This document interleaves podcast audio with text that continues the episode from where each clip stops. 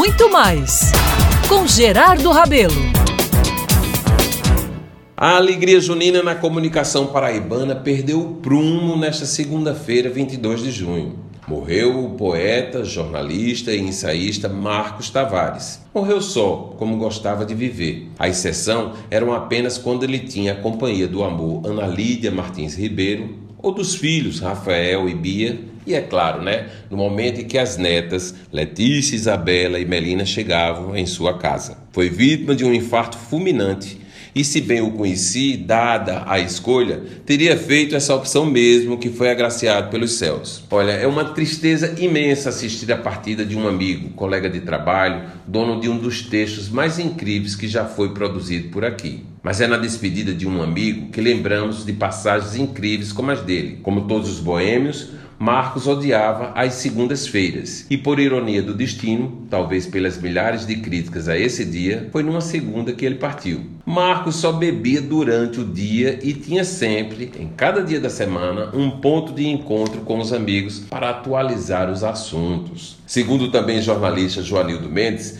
colega de batente e de boas comemorações de urnas, Marcos tomava remédio para adoecer, para poder comprar remédio para ficar bom. Numa boa farrinha, conseguia, seguindo um roteiro perfeito definido por ele mesmo, misturar rum, uísque e chope. E tudo dava certo. Uma figura ímpar. Mal-humorado para alguns, dono de um humor sarcástico, ferino e malicioso para outros, mas ao mesmo tempo dono de pérolas maravilhosas do jornalismo paraibano. Marcos era isso tudo mesmo. Gente que deixa verdadeiras e profundas saudades pelo que foi e nunca se afastou de ser. Ciumento, não perdoava quem o esnobasse num dos ambientes que frequentava. Se deixasse de sentar ao seu lado, sabia que ia ter. Ah, como seria bom relatar aqui alguns dos momentos com esse amigo querido que partiu.